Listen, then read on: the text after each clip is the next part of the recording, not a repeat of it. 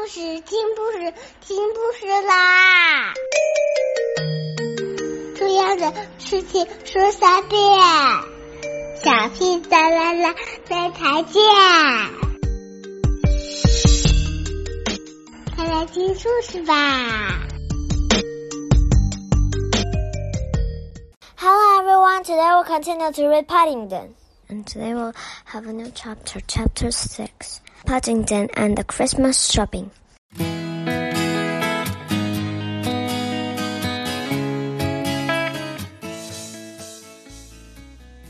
I suppose I shouldn't say it, remarked Mrs. Bird, but I shall be glad when Christmas is over. The few weeks before Christmas were usually busy. One for Mrs. Bird. There were no many mince pies, puddings, and cakes to be made that much of the time was spent in the kitchen.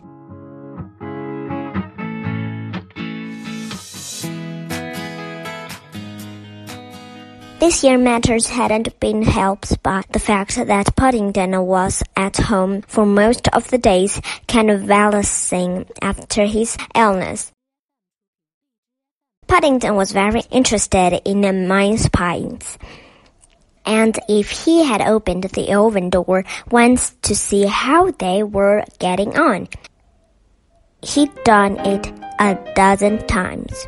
Paddington's convalescence had been a difficult time for the Browns. While he had remained in bed had been bad enough because he kept getting grape pips all over the sheet. But if anything matters have got worse when he was up and about. He wasn't very good at doing nothing and it had become a full-time occupation keeping him amused and out of trouble. He had even had several goes at knitting something. No one ever quite knew what, but he'd got in such a tangle with the wool, and it had become too sticky with the marmalade, that in the end, and they had to throw it away. Even the dustman had said very nasty things about it when he came to collect the rubbish. He seems very quiet at the moment, said Mrs. Brown. I think he's busy with Christmas list. You're not really taking him shopping with your afternoon, are you? said Mrs. Bird. You know what happened last time. Mrs. Brown sighed. She had vivid memories of the last time she had taken Paddington shopping. I can't not take him, she said. I did promise, and he's been looking forward to it so much.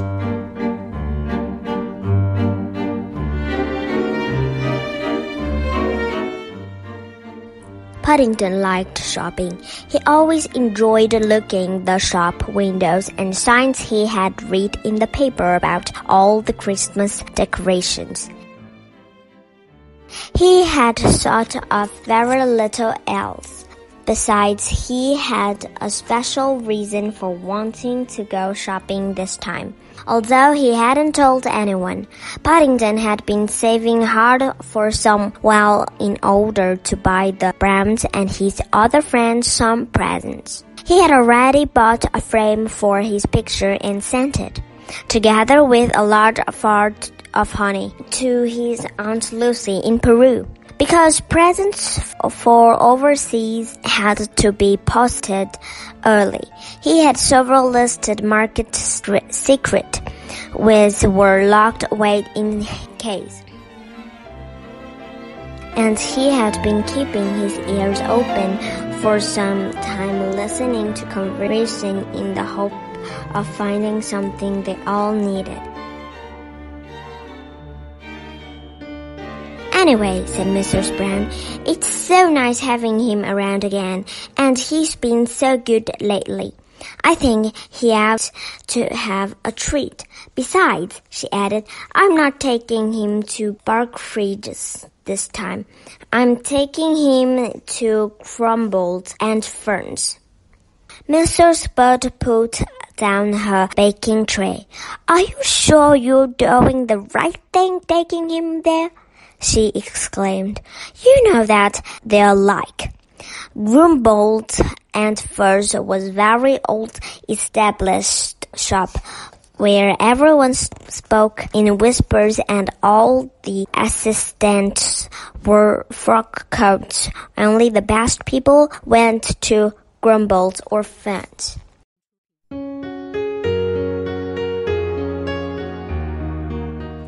It's Christmas, said Mrs. Brown recklessly. It'll be the, a nice treat for him. And when Paddington set off with Mrs. Brown after lunch, even Mrs. Bird had to admit he looked smart enough to go anywhere. His duffel coat, which had just come back from the cleaners, was spotlessly clean, and even his old hat Paddington always insisted on wearing when he went on shopping especially looking unusually neat. All the same as Paddington waved his paw at the corner, and Mrs. Bird turned to go back indoors. She couldn't help feeling glad she was staying at home. Paddington enjoyed the journey to Grumbold and Fern's. They went by bus and he managed to get a front seat downstairs. By standing on the seat, he could just see through the little hole in the screen behind the driver's back. Paddington tapped on the glass several times and waved his paw at the man behind the wheel, but he was much too busy with the traffic to look around. In fact, they drove a long way without stopping at all.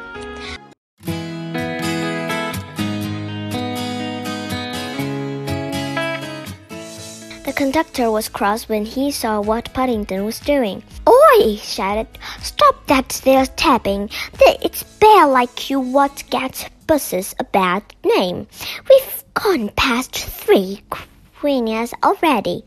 But he was a kindly man, and when Paddington said he was sorry, he explained to him all about the signals for making buses stop or go on, and he gave him the end of a roll of tickets as a present. When he had collected all the fares, he came back again and pointed out some buildings of interest to Paddington as they passed them.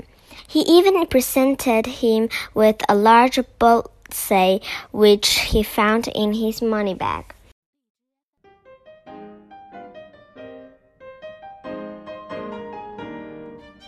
Paddington liked seeing new places and he was sorry when his journey came to an end and he had to say goodbye to the conductor. There was another slight upset when they reached Grumbold and Fern's. Paddington had an accident with the revolving door.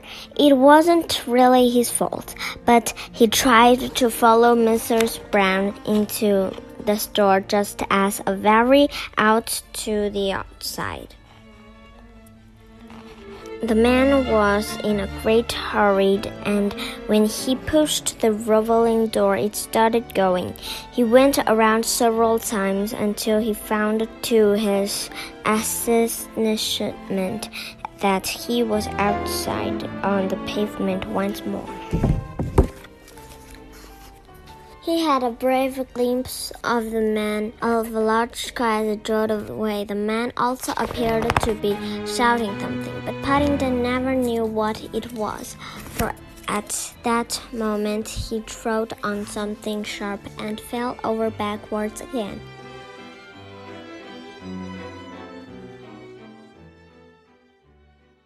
He sat in the middle of the pavement, examining his foot and found to his surprise that it had a tie pin sticking in it. Paddington knew it was a tie pin because Mr. Brown had one very like it, except that his was quite ordinary whereas this one had something big and a shiny fixed to the middle of it.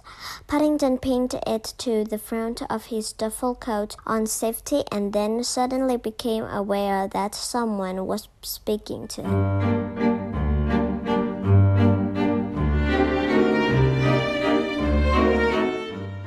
Are you all right, sir? It was the doorkeeper, a very dignified man in a smart uniform with lots of medals. I think so. Thank you, said Paddington as he stood up and dusted himself. But I've lost my say somewhere. Your say? said the man. Dear me, if he felt surprised. He showed no signs of it. Doorkeepers at Cumberland and Ferns were always very well trained.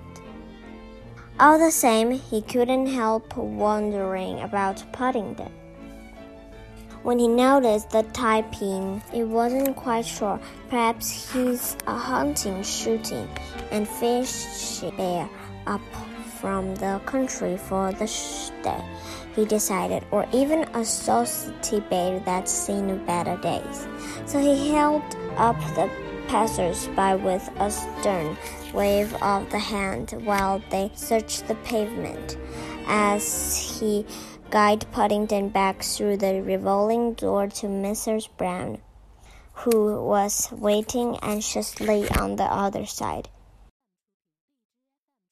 He tried hard to look as if helping a young bear of quality find his bullseye was an everyday event at Cumberland and Ferns.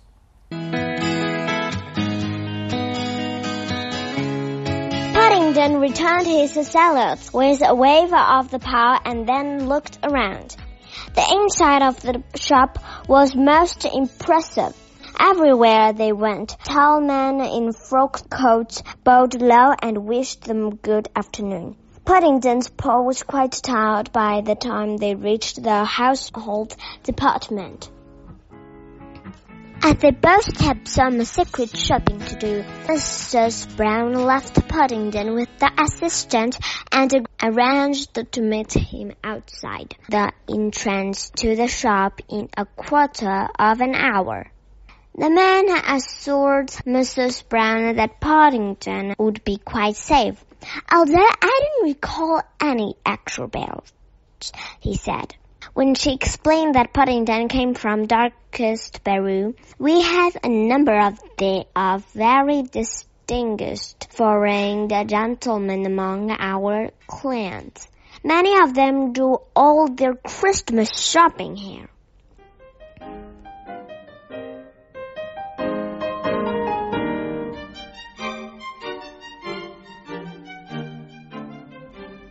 Turned and looked down at Paddington as Mrs. Brown left, brushing an imaginary speck of dust from his frock coat. Secretly, Paddington was feeling rather overwhelmed by the Cumberland and Ferns. The round thing, he gave his own coat a passing tap with his paw. The assistant watched with fascination as a small cloud of dust rose into the air and then slowly settled on his nice clean counter.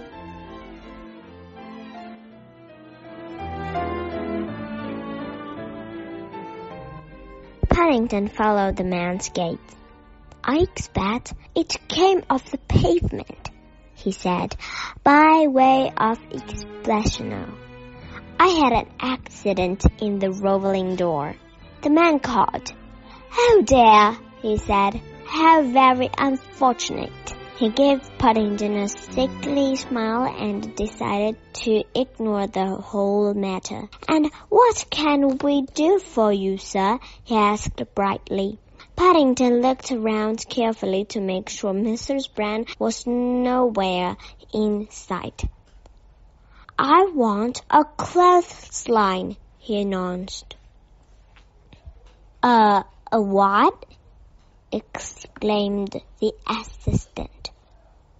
Paddington hurriedly moved the bullseye to the other side of his mouth. A clothesline, he repeated in a muffled voice. It's for Mrs. Bird. Her old one broke the other day. The assistant swallowed hard.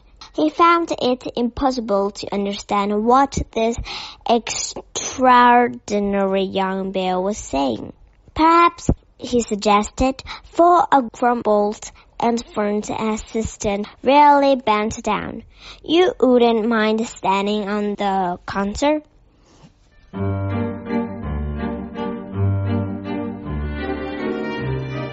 Paddington sighed. It really was most difficult trying to explain things sometimes. Climbing up onto the counter, he unlocked his suitcase and withdrew and advertisement with he cut from Mr. Brown's newspaper several days before. Ah, the assistant faced cleared. You mean one of our special expanding clotheslines, sir? He reached up to a shelf and picked out a little small green box. A very suitable choice, if I may say so, sir, as befits a young bear of taste. I can thoroughly recommend it. The man pulled up piece of rope through a hole in the side of a box and handed it to Paddington. This type of expanding clothesline is used by some of the best families in the country.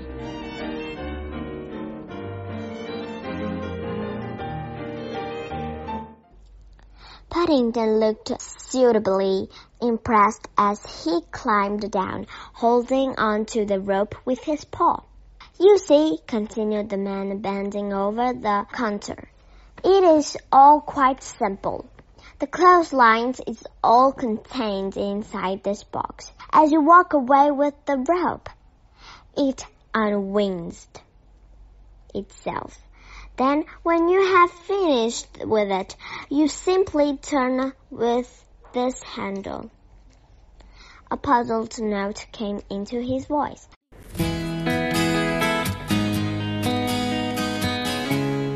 You simply turn this handle, he repeated, trying again. Really, it was almost annoying. Instead of the clothesline going back into the box as it was supposed to, more was actually coming out. I'm extremely sorry, sir, he began, looking up from the counter. Something seems to have jammed. His voice trailed away and a worried look came into his eyes. For Paddington was nowhere in sight. I say, he called to another assistant further along the counter. Have you seen a young bear gentleman go past pulling on a clothesline? He went that way, replied the other man reply. He pointed towards the China department. I think he got caught in the crowd. Oh dear, said Paddington's assistant as the, he picked up the green box and began pushing his way through the crowd of shoppers, following the trail of the clotheslines. Oh dear, oh dear!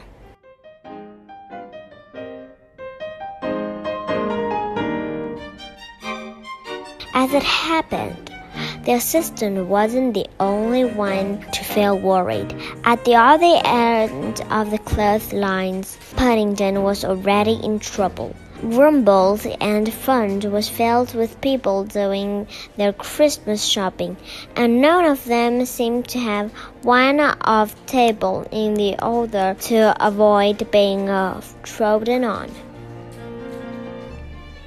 It was very good clotheslines, and Paddington felt sure Mrs. Bird would like it. But he couldn't help wishing he'd chosen something else. There seemed to be no end to it, and he kept getting it tangled round people's legs.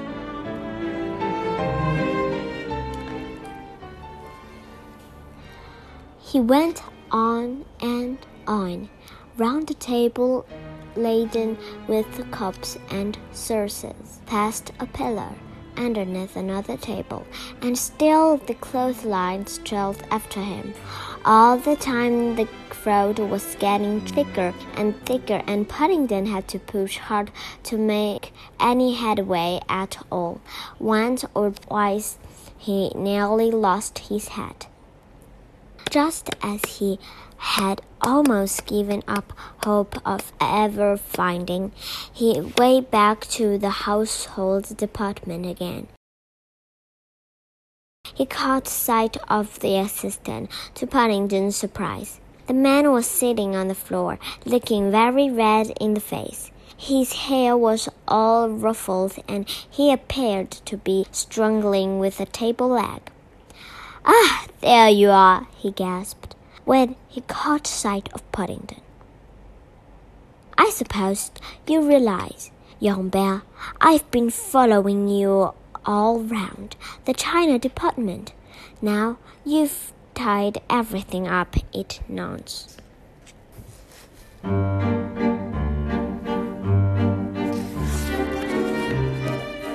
Oh dear, said Paddington, looking at the rope. Did I do that? I'm afraid I got lost.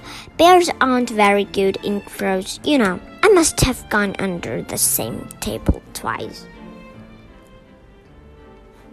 What have you done with the other end? shouted the assistant. He wasn't in the best of the tempers. It was hot and noisy under the table, and people kept kicking him. Apart from that, it was most undignified.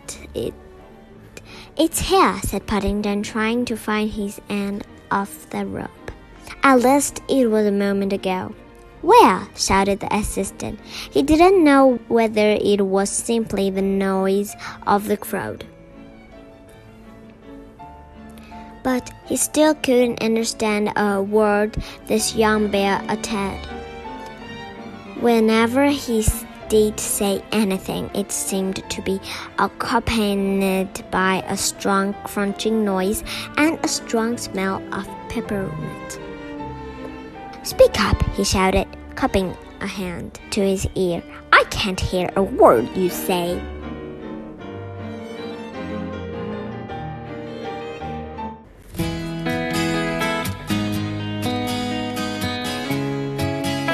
Assistant jumped slightly and the expression on his face froze and gradually changed to one of disbelief.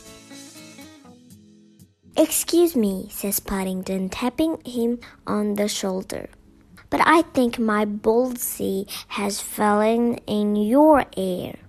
Your bullseye, exclaimed the man in a horrified tone of voice fallen in my ear. Yes, said Paddington. It was given to me by a bus conductor, and I'm afraid it's got a bit slippery where I've been sucking it.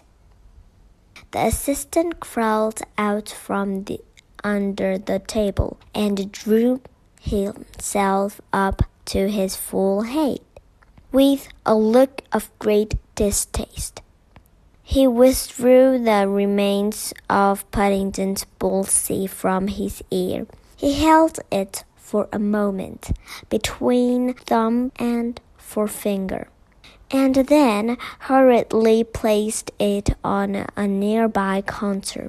It was bad enough having to crawl around the floor and tangling a clothesline. But to have a bullseye in his ear, such a thing had never been known before in Grumbles and Ferns.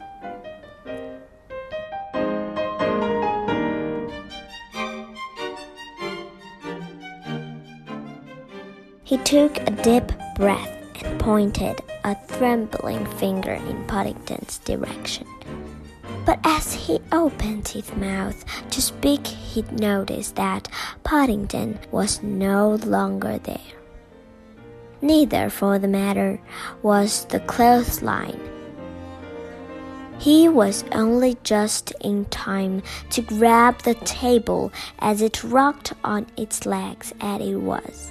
Several plates and a cup and saucer fell to the floor. The assistant raised his eyes to the ceiling and made a mental note to avoid any young bears who came into the shop in future. There seemed to be a commotion going in the direction of the entrance hall. He had his own ideas on the possible cause of it, but wisely he decided to keep his thoughts to himself. He had had quite enough to do with bear customers for one day. Mrs. Brown pushed her away through the crowd which had formed on the pavement outside, grumbled and ferns. Excuse me, she said, pulling on the doorkeeper's sleeve. Excuse me, you haven't seen a young bear in a blue beautiful coat, have you? We arranged to meet here, and there are, are so many people about, I'm really rather worried. The doorkeeper touched his cap. That wouldn't be the young gentleman in question, ma'am, he asked pointing through a gap in the crowd to where another man in uniform was struggling with the revolving door. If it is, he's stuck. Good and proper. Can't get in and get out. Right in the middle he is, so to speak. Oh dear, said Mrs. Brown. That certainly sounds as if it might be Paddington. Standing on tiptoe, she peered over the shoulder of a bearded gentleman in front of her. The man was shouting words of encouragement as he tapped on the glass, and she just caught a glimpse of a familiar paw as it waved back in acknowledgement. It is Paddington, she exclaimed. Now how on earth did he get in there? Ah, said the doorkeeper. That's just what we're trying to find out. Something to do with is getting a clotheslines wrapped around the hinges, so they say. As there was a ripple of excitement for the crowd as the door started revolving once more.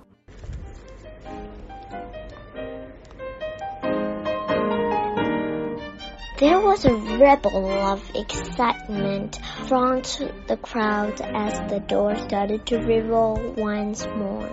Everyone made a rush of Paddington, but the distinguished man with the beard reached him first. To everyone's surprise, he took hold of his paw and began bumping it up and down. Thank you, Bear, he kept saying. Glad to know you, Bear. Glad to know you, eh? repeated Paddington, looking as surprised as anyone. I say, exclaimed the doorkeeper respectfully, as he turned to Mrs. Brown. I didn't know he was a friend of Sir Gresham Gibbs. Neither did I, said Mrs. Brown. And who might Sir Gresham? repeated the doorkeeper in a hushed voice. Why, he's a famous millionaire.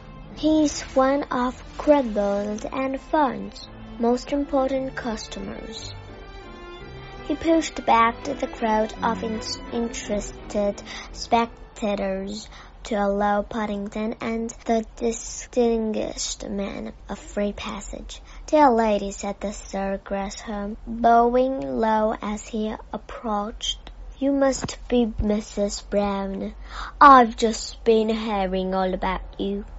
Oh, said Mrs. Brown doubtfully. This young bear of yours found most valuable, said Sir Gresham.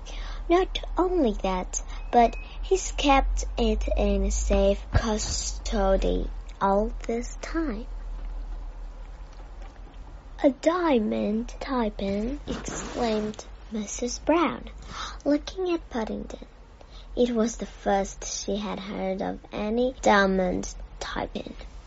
I found it when I lost my Boltzy, said Paddington in a loud staid whisper. An example to us all. boomed Sir Gresham as he turned to the crowd and pointed at Paddington.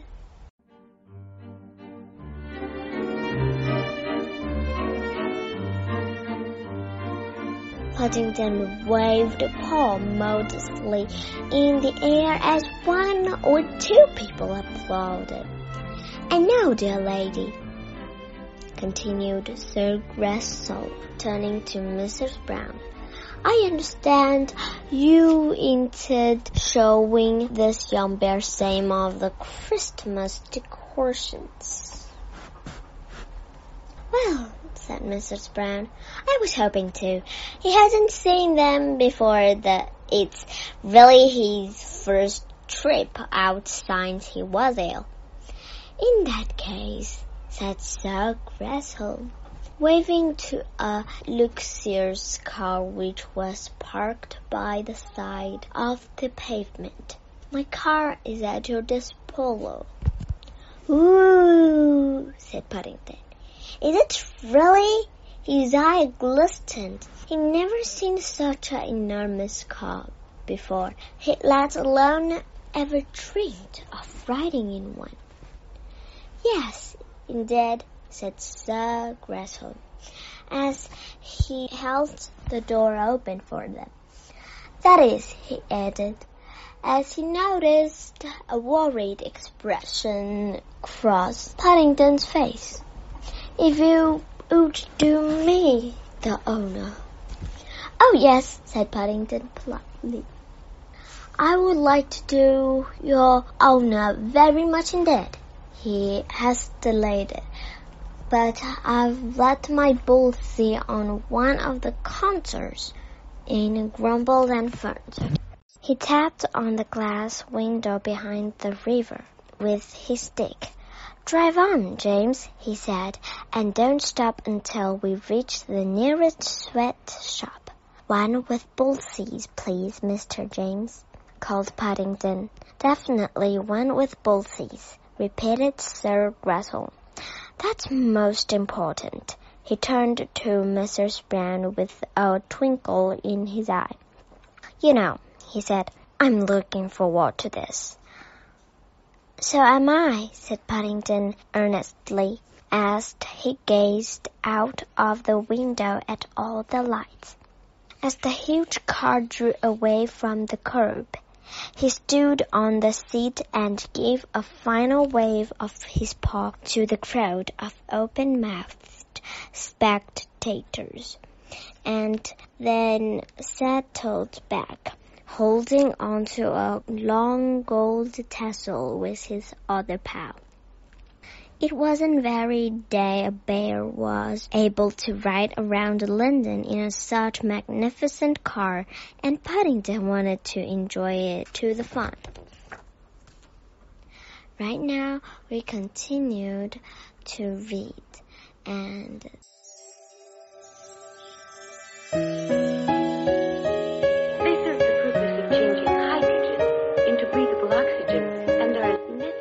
Okay, today we're just learning her good night. Have a good dream. Bye bye.